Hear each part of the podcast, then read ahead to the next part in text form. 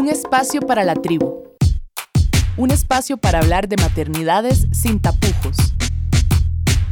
De madres y desmadres. Hola, soy Gloriana Rodríguez Corrales. Bienvenidas y bienvenidos a De Madres y Desmadres. Hoy también nos desmadramos con una bonita conversación que vamos a tener con Rael Pacheco y con Inés Silva, que ya son amistades de este programa. Este episodio de hoy tiene como cometido que podamos reflexionar en torno a la Semana Mundial del Parto Respetado que se está llevando a cabo del 17 al 23 de mayo. Es un momento ideal para tener información y es un momento ideal para conocer cuáles son nuestros derechos en el tema del parto y además de darnos cuenta del movimiento social que está detrás de este parto respetado. Debe ser pues un derecho al que podamos acceder todas las mujeres en todas las diversas condiciones y diversos modos en que queramos parir. Que también estas decisiones pasan por nuestros cuerpos y finalmente son nuestros cuerpos los que están ahí y es muy importante también esta comunicación que podamos establecer con los cuerpos y los equipos de salud. Así que bienvenida Rael, bienvenida Inés a De Madres y Desmadres. ¿Cómo están?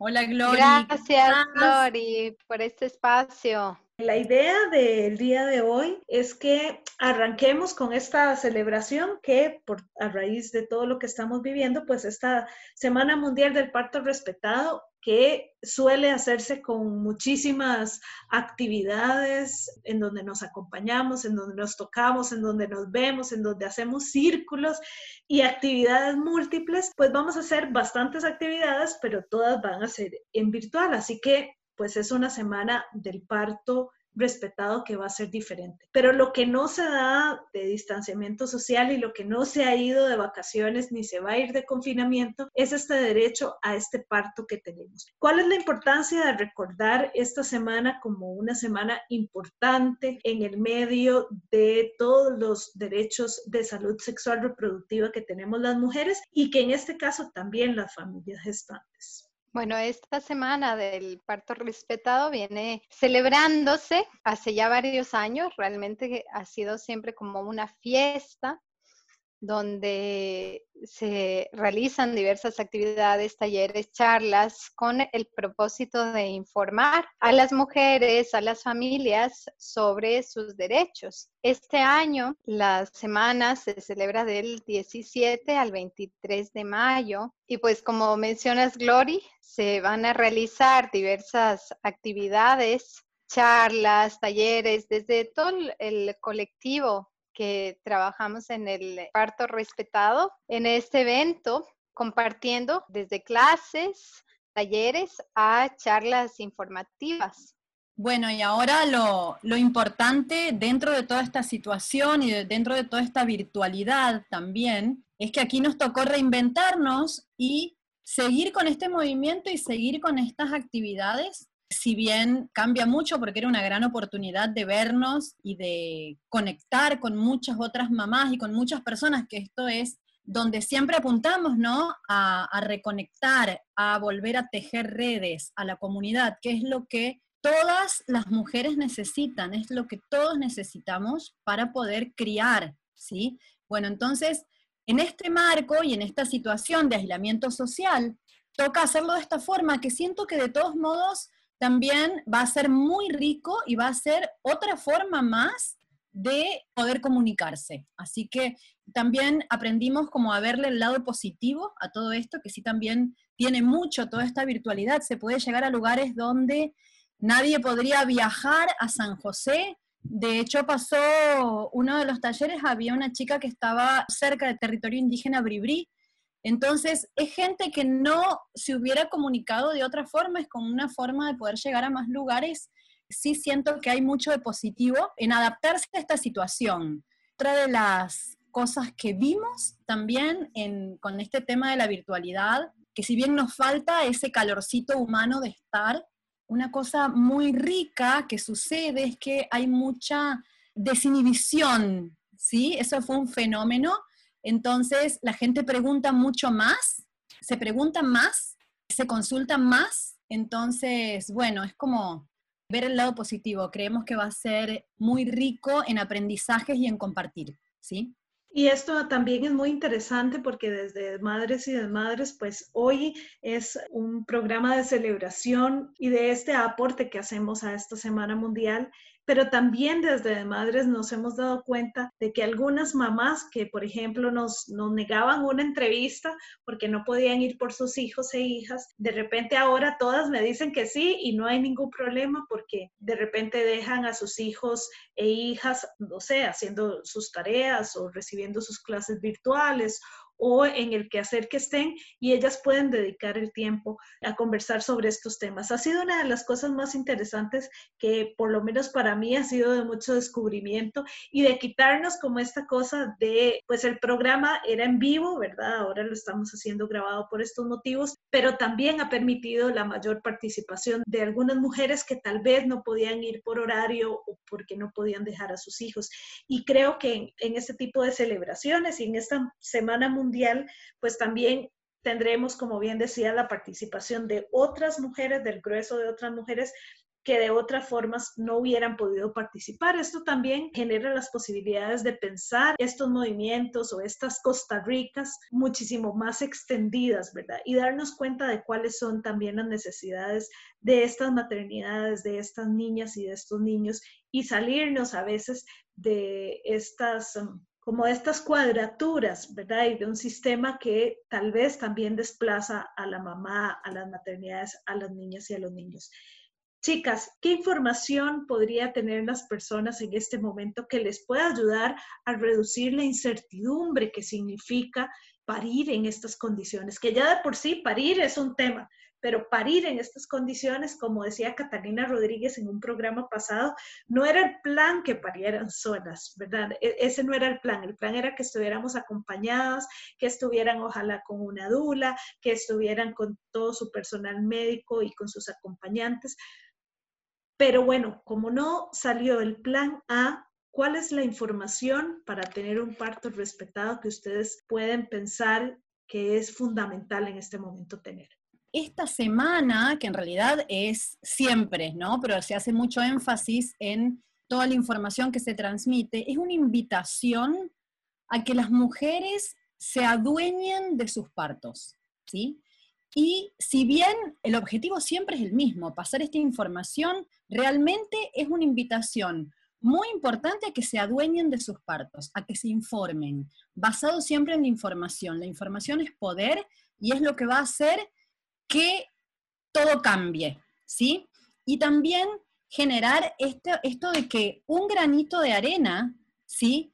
Un granito, un cambio, cada mamá haciendo valer sus derechos, genera un cambio a futuro para muchísimas otras mujeres. Eso es algo que también uno trata de ayudar a que se visibilice, porque en realidad, y también con este tema del aislamiento social, es como que estamos cada vez más adentro, ¿no? Cada vez mirando hacia adentro y lo que queremos es poder mirar hacia afuera también y que nuestra decisión, nuestro trabajo personal afecta a muchas otras personas, ¿sí? El hacer valer mis derechos, el pedir, el llegar con un plan de parto, el informarme, el saber por qué tales procedimientos están buenos y por qué otros no, el saber todas estas cosas no es solo para mí, es para toda una legión de mujeres que vienen detrás, ¿sí? Y es también la forma de marcar precedente.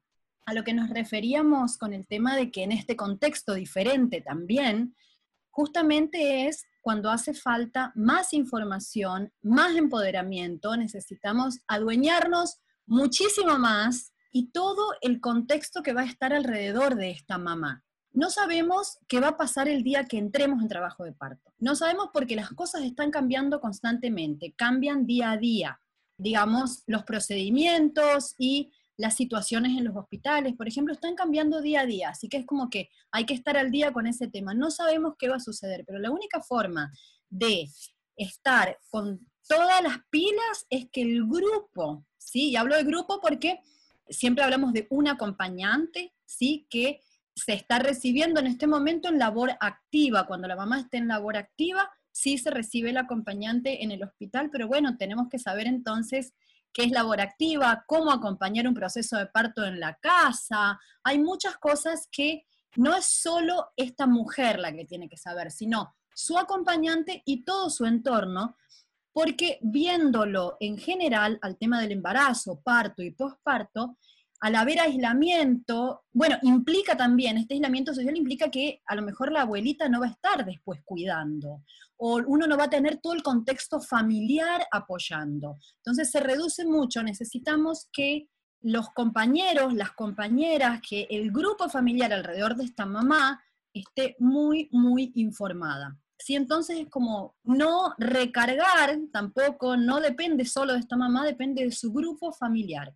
Importante con esto que dice Inés de la información es que la información lo que nos va a permitir es poder tomar las mejores decisiones para como mujer según mis propias necesidades, porque cada una tiene necesidades diferentes también y cuenta con realidades apoyos, situaciones muy, muy diferentes. Al tener información, al saber, por ejemplo, cuál es el proceso fisiológico, natural de un nacimiento o en qué casos es viable una, una cosa u otra, base a esto poder tomar las decisiones. Y pues sí, algo que, que nos está llevando esta situación de salud mundial que se están viviendo los pospartos si ya antes se vivían en soledad, ahora se están viviendo todavía mm, con mayor soledad y aislamiento. Entonces es muy importante a la hora de, decidir incluso quién va a acompañar ese, ese posparto. Lo que se recomienda es que haya acompañamiento, que una mujer no esté sola en su posparto.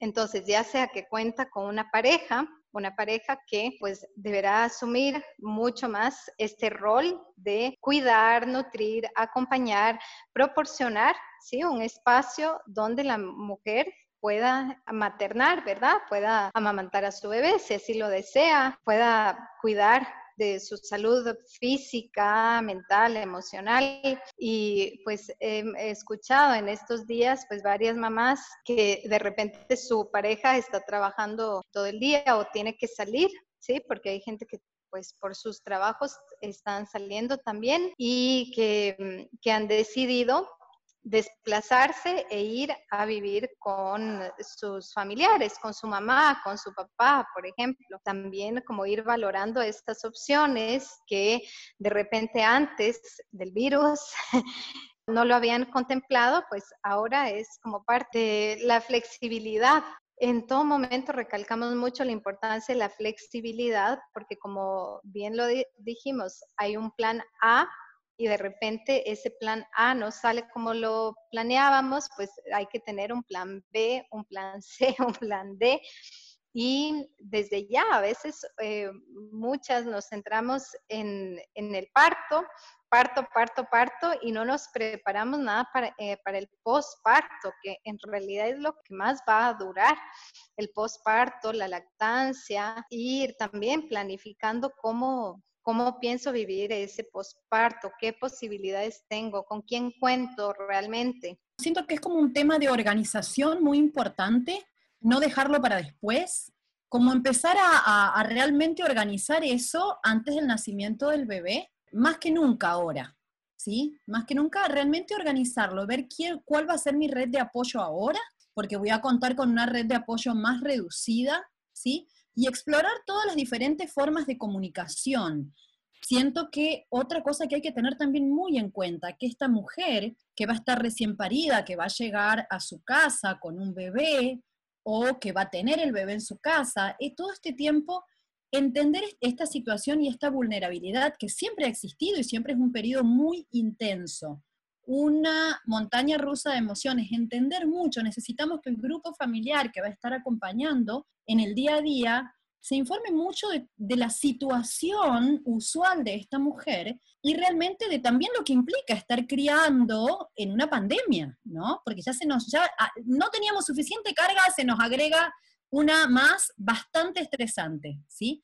Entonces realmente ser muy conscientes de eso, saber que las mamás necesitan cuidado extra, atención extra.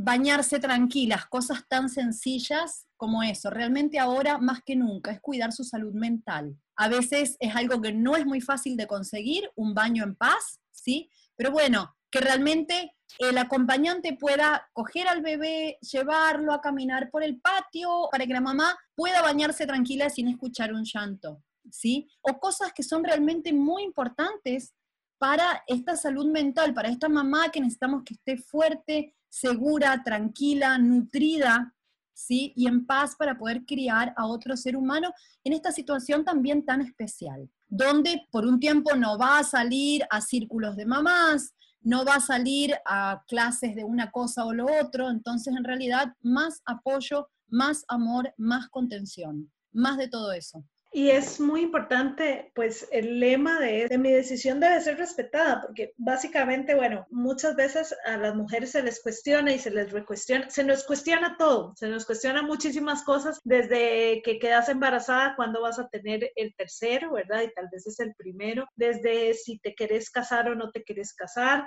hasta qué querés estudiar. Cualquier cosa que las mujeres digamos y pongamos eh, que queremos hacer, pues son decisiones muy cuestionadas. Y el parto es una de ellas también cuestionado por el marido, cuestionado por la pareja si hay, cuestionado por las suegras, por las mamás, por los, los vecinos, por los compañeros y las compañeras de trabajo. Parece que todo el mundo tiene, como si fuera un partido de fútbol, parece que todo el mundo tiene algo que decir con respecto a cómo una mujer decide llevar o no su embarazo, su parto y cómo decide tener a ese bebé o a esa bebé y también cómo finalmente quiere llevar su posparto. ¿Qué debería ser un pensamiento que podríamos transmitir a las mamás para que esta decisión finalmente no se piense, es la correcta o la incorrecta, sino es la decisión que yo quiero y me hace sentir bien? ¿Qué le podríamos decir a esas mamás si hay alguna que está escuchando y siente temor sobre la decisión que en su corazón sabe que quiere tomar, pero que su entorno quizás le impide pues abrazar esa decisión y terminar de tomarla con todas sus fuerzas? Algo, bueno, que ya mencionamos es la información. Seguirse nutriendo de información que vaya en línea con lo que ella está empezando a sentir de forma intuitiva. Y a veces el sentir que está sola tomando una decisión como en contracorriente es muy fuerte y no todas a veces logran como realmente tomar esa decisión. Están los círculos de apoyo, por ejemplo, o sea, participar de grupos donde hayan otras mujeres, otras familias, donde la mujer pueda sentirse apoyada. O sea, si ya su núcleo no la está apoyando, entonces también buscar ¿sí? Según eso, según lo que está sintiendo, lo que está intuyendo, dónde poderse apoyar. Y de eso hay, pues bueno, múltiples grupos de apoyo. Nosotras mismas todos los miércoles estamos realizando grupos, círculos de gestantes, de crianza, para compartir información y para compartir experiencias donde las mujeres se sientan libres de opinar, compartir, expresar lo que están sintiendo, lo que están pensando, lo que les gustaría y también alentar a estas mujeres a que si están sintiendo algo diferente, que lo trabajen, que lo exploren, que por algo es, que se escuchen a ellas mismas, que no hay nada más maravilloso que la sensación de haber tenido un parto como yo quería. Y realmente eso no, no es solo ese momento, ni es un capricho, ni es, no es solo el momento del parto, es algo que va a repercutir en la vida de esta mujer y de este bebé y de todo su entorno muy favorablemente. Una mujer que siente que su parto ha sido respetado, que su decisión ha sido respetada, es una mujer que se siente todopoderosa, ¿sí? No hay nada que la pueda frenar en esta vida, ¿sí? Entonces, esa es realmente la sensación, es muy, muy importante. No es solo el momento, va muchísimo más allá del momento del parto. Hay una implicancia fuertísima en toda su vida. Y esto es fundamental, ¿verdad? Es casi que una, una, decisión, una decisión muy intuitiva y la intuición es una de las cosas que a las mujeres y a las personas se nos ha, se nos ha quebrantado en muchos momentos de, de nuestras vidas y esta es uno de esos momentos en donde más bien les invitamos a activar esa intuición. Estamos conversando con Rael y con Inés de Nacimiento Consciente sobre la Semana Mundial del Parto Respetado. Próximo bloque vamos a estar conversando sobre el contenido de ese parto respetado y qué elementos, por ejemplo, tiene un plan de parto que usted debería saber y conocer y también debería tomar decisiones sobre eso para que su parto sea de la forma que usted lo quiera, ¿verdad? Que esa decisión además ha de ser respetada pero que además sea total, rotunda y absolutamente consciente del proceso que usted está llevando a cabo. Vamos a seguir, esto es de madres y desmadres. Maternemos en tribu, de madres y desmadres. Esto es de madres y desmadres y recuerde que usted puede escribirnos a de madres y desmadres para proponer diferentes temáticas o también para opiniones sobre este y otros episodios. Hoy conversamos con Rael y con Inés de Nacimiento Consciente sobre la Semana Mundial del Parto Respetado que se lleva a cabo del 17 al 23 de mayo. Es una celebración que, como muchas cosas, han sufrido transformaciones y como muchos de los elementos que hemos estado viviendo vamos a tener menos presencia corporal y más presencia virtual para acompañarnos en estas maternidades y paternidades y en estas decisiones que deben ser respetadas, sobre todo en torno al parto, al embarazo también y al posparto. Pero cuando hablamos, chicas, de un parto respetado y lo dejábamos puesto también en la bandeja de las conversaciones, qué elementos deberían incluir este parto respetado y cómo podríamos considerar que un parto fue respetado o no. También hablábamos del plan de parto, del plan de parto como una herramienta importante que tal vez contenga información para apoyar esta decisión respetada. Sí, cuando hablamos de parto respetado, hacemos referencia principalmente a que se respeten los procesos fisiológicos del nacimiento. ¿Qué quiere decir? Que no se aceleren estos procesos mediante maniobras, ya sean manuales o el uso de oxitocina artificial de forma rutinaria. No quiere decir que del todo eh, desaconsejamos el uso de estas eh, herramientas, sino de poderlo hacer de forma específica cuando se requiere. Entonces, a la hora de llegar a los centros de salud o donde decidamos tener nuestro, nuestro parto, existe una guía de atención de la Caja Costarricense del Seguro Social donde se puntualizan algunos procedimientos a realizar en la atención del embarazo, el parto, el posparto. Y esa guía está basada en las recomendaciones de la OMS. Es muy importante que las personas conozcan de esta guía de atención porque en base a esta guía pueden realizar su plan de parto.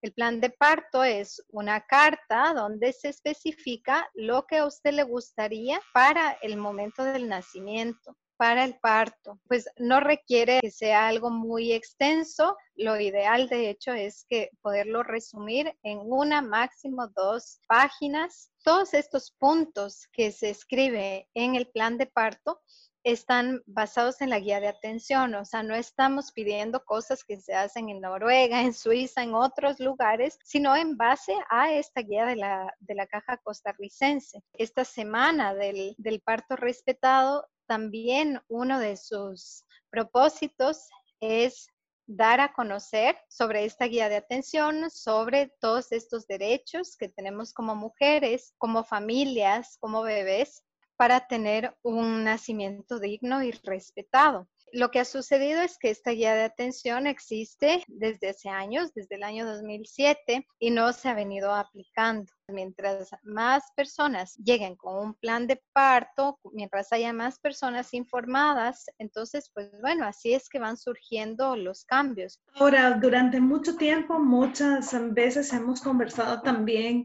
de la violencia que se puede sufrir en también los partos. ¿Qué podríamos decir sobre estos procedimientos que muchas veces se hacen y no se consultan, por ejemplo, con la mamá o no se consultan con las mujeres, entre otras muchas formas de ir respetar las decisiones que se han tomado previamente? Claro, algo que fue un gran paso en tema de, nacimientos respetados es que las mujeres pudiéramos estar acompañadas en este momento del nacimiento, que en muchos casos puede ser el momento más vulnerable de nuestras vidas o puede ser el momento más em, empoderador de nuestra vida. Entonces, el acompañamiento, y por eso es tan importante que las personas que vayan a acompañar a la mamá en el momento del parto es que sepan de este plan de parto, que sepan, que estén igual de informados e informadas que la mamá y que puedan también pues pedir ser como el, el, vocero, la vocera de la mamá en ese momento, porque la mamá en trabajo de parto está en otro mundo, o sea, no está como para pelear ni para pedir o que le consulten esto, sí, esto, o sea, en ese momento es muy importante que la persona que esté acompañada sepa lo que esa mamá quería. Claramente, no vamos a llevar a, a poner en riesgo la vida de ninguno de los dos, de la mamá o el bebé. Y pues por eso en muchos casos se atiende a un hospital para atender casos de, de emergencia. Pero en el contexto de un parto fisiológico sin complicaciones, que en realidad es la mayoría de los partos, es respetar los tiempos por un lado, y no realizar prácticas invasivas como por ejemplo la limitación del consumo de alimentos, líquidos, o sea que esa mamá puede estar bien hidratada, ya que el trabajo de parto es un trabajo, como su nombre lo indica, fuerte, que requerimos energía, necesitamos estar hidratadas, no realizar, por ejemplo, piquetes, ¿sí? El piquete es un corte que se da en el periné para supuestamente eh, dar mayor apertura al canal de parto o evitar un desgarro, pues bueno, ya la OMS desaconseja esta práctica. Solo se hace en casos muy, muy puntuales y no de forma rutinaria. Algo muy ligado con esto es la libre posición para el momento de la salida del bebé y en realidad todo el trabajo de parto que fuera con libre movimiento. Esto es lo que propone la guía de atención, que la mujer pueda tener libre movimiento, pueda llevar ese trabajo de parto caminando, haciendo movimientos con la bola, ¿sí? que en la guía se llama esto como esferodinamia y que todos los hospitales tienen bolas y se puede pedir o pueden llegar con su propia bola si así lo desean, son bolas grandes para hacer ejercicios y se ha visto que esto ayuda muchísimo a relajar el piso pélvico, facilitar la dilatación. Entonces, acudir primero a las técnicas naturales antes de las técnicas farmacológicas. Una de las cosas que podrían desalentar a las mujeres es que tal vez sienten miedo de solicitar, por ejemplo, esto que estás diciendo de la bola, porque tal vez alguien le dice, no, pero es que si usted se mueve puede, puede dañar al bebé o si usted se mueve le va a salir algo que no tiene que salir, o si usted podríamos hacer en estas decisiones cuando se nos contraindica, por ejemplo, el miedo, o sea, cuando el miedo se nos pone de frente y entonces es por miedo que no me muevo, por miedo que no tomo agua, por miedo que no. Por ejemplo, saber, informarse, practicar, informarse con alguien que realmente le pueda guiar en qué el uso de esta bola no puede generar, por ejemplo, para dar un ejemplo, el uso de la bola de pilates, no puede haber contraindicación con eso, ¿sí? En realidad para este tema es pura información, información y creo que ahí está, es la única herramienta poderosísima para enfrentar el miedo. Si bien de hecho una mujer está en un momento de mucha vulnerabilidad durante su trabajo de parto y que nos digan algo que nos asusta, puede bloquear muchos procesos.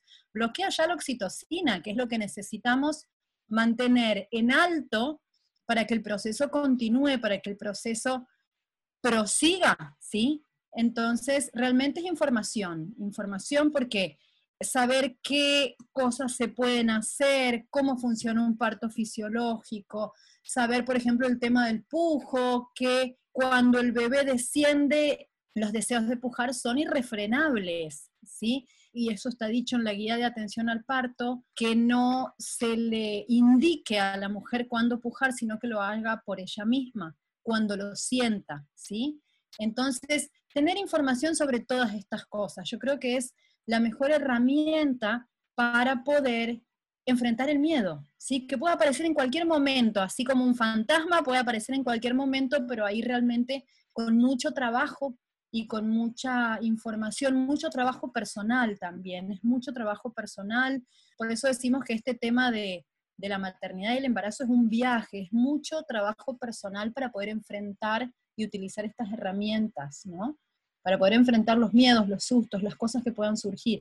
Chicas, esta Semana Mundial del Parto Respetado que celebramos del 17 al 23 de mayo, bajo este lema de mi decisión debe ser respetada y que también las decisiones que tomamos en nuestro parto con intuición, con información, pues van a ser las mejores decisiones que podemos tomar, cómo vivir un parto más respetado y un parto más feliz y más tranquilo en un momento en donde sanitariamente tenemos una serie de indicadores que pueden ser preocupantes, ¿verdad? Desplazarme al hospital, por ejemplo, si decido tenerlo en un hospital, es una decisión complicada, ¿verdad? Es, es, un momento complicado para saber cuándo me tengo que ir y cuándo no. Yo creo que una cosa esencial para empezar ya antes del parto y durante el embarazo, en estos tiempos, que es muy, muy importante cuidar.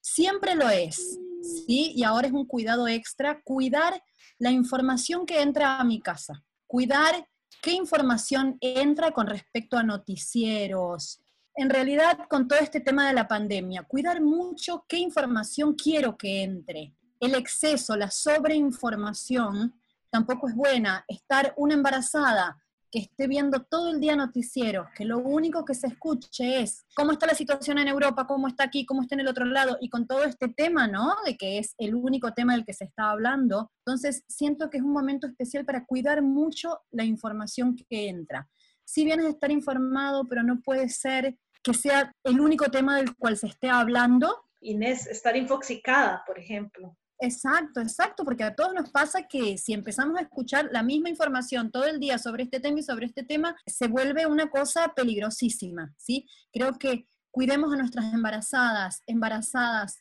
mamás, mujeres, es como para todo el mundo, pero siento que sobre todo en, esta, en este caso tan especial que uno está tan vulnerable, cuidar mucho eso. Si uno realmente tiene que deshacerse de los noticieros, también es una súper buena opción, ¿sí? Alguien nos puede pasar un informe muy resumido. Estar informado, la sobreinformación puede ser muy, muy perjudicial. ¿Sí? Eso es algo de tener muy en cuenta. Así como cuidamos también después quienes llegan a nuestra casa, cuidados del bebé, este es un cuidado que tiene que empezar desde mucho antes, siento, con especial atención los talleres de preparación para el parto, por ejemplo, que son muy importantes porque eso nos prepara para lo que viene y más, es que es la primera vez que vamos a pasar por este proceso. Siempre existe este miedo a lo desconocido, a lo que viene, no sé cómo es. Entonces, poderse preparar, aunque realmente nada nos prepara para dar a luz, para criar, pero teniendo información, al menos sabiendo cómo, cómo es un proceso fisiológico, puedo saber cuándo ir al hospital, cuándo no, por ejemplo que es algo que también se está recomendando desde los mismos hospitales, o sea, llegar en una fase activa, no cuando está empezando el trabajo de parto, porque lo que están haciendo es devolverlas o en el caso de que haya un internamiento, pues van a ser internamientos largos y que por la situación actual no se está permitiendo entrar desde el inicio a los acompañantes. Entonces, por eso se está recomendando que pasen la mayor parte del tiempo hasta llegar a una fase activa al hospital, reconocer una fase activa, por ejemplo, si es que una mamá tiene ya contracciones regulares, ¿sí? O sea, que están cada cinco minutos por al menos una hora. Los acompañantes lo pueden notar muchísimo en sus gestos, en cómo camina, en cómo se expresa la mamá, para saber que ya es momento de acudir al hospital en caso de que vayan a tener allí a su bebé. Hay ocasiones en las que vemos el tapón mucoso, que vemos un flujo, con un poco de sangre y nos asustamos, de repente no tenemos contracciones y vamos al hospital y pues bueno, eso no es un signo de alarma para ir al hospital, es nada más que está empezando el proceso. O tenemos contracciones sueltas cada 20 minutos, una cada hora. Igual, eso todavía no es una fase activa, entonces no sería motivo para acudir al hospital todavía.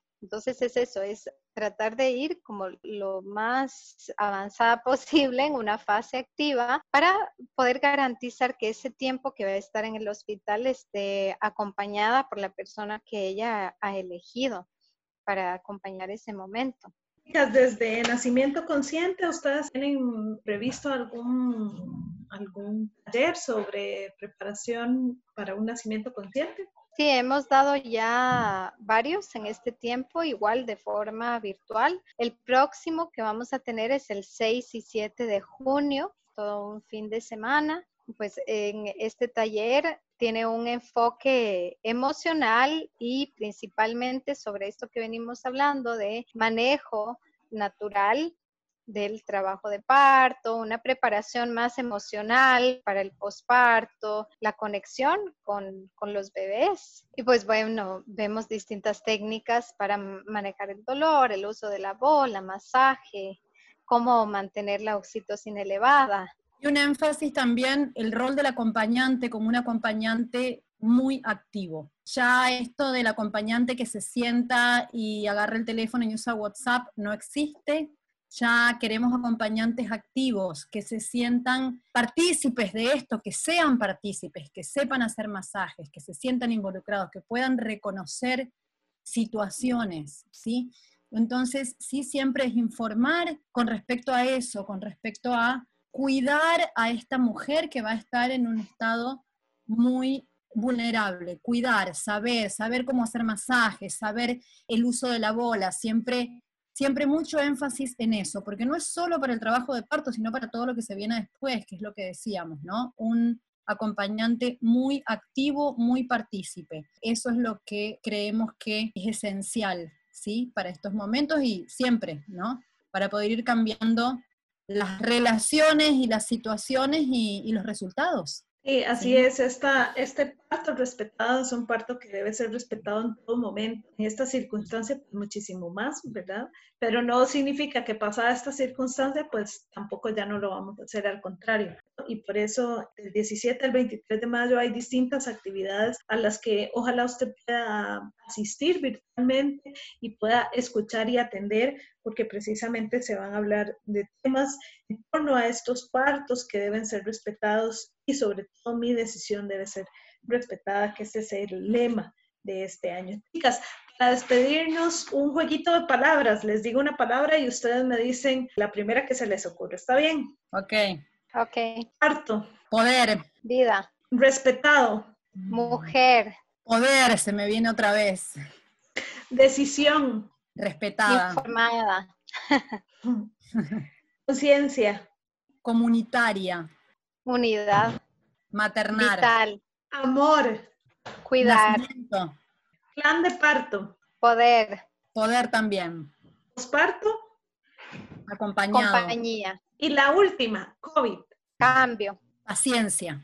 Muy bien, ellas son Inés y Rael de Nacimiento Consciente, quienes nos estuvieron acompañando el día de hoy. Muchísimas gracias, chicas, por esta conversación que, bueno, hoy entre fallas de internet, arreglos en las casas, niñas y niños y demás, hemos logrado llegar hasta ustedes y conversar sobre esta Semana Mundial del Parto Respetado del 11 al 23 de mayo por estas decisiones que deben ser respetadas. Muchísimas gracias, chicas. Gracias. gracias. Muchas gracias. Y recuerde que también usted puede escribirnos a demadresidesmadres.gmail.com para cualquier duda, comentario, proposición de tema o lo que usted quiera. Soy Gloriana Rodríguez y nos encontramos la próxima semana.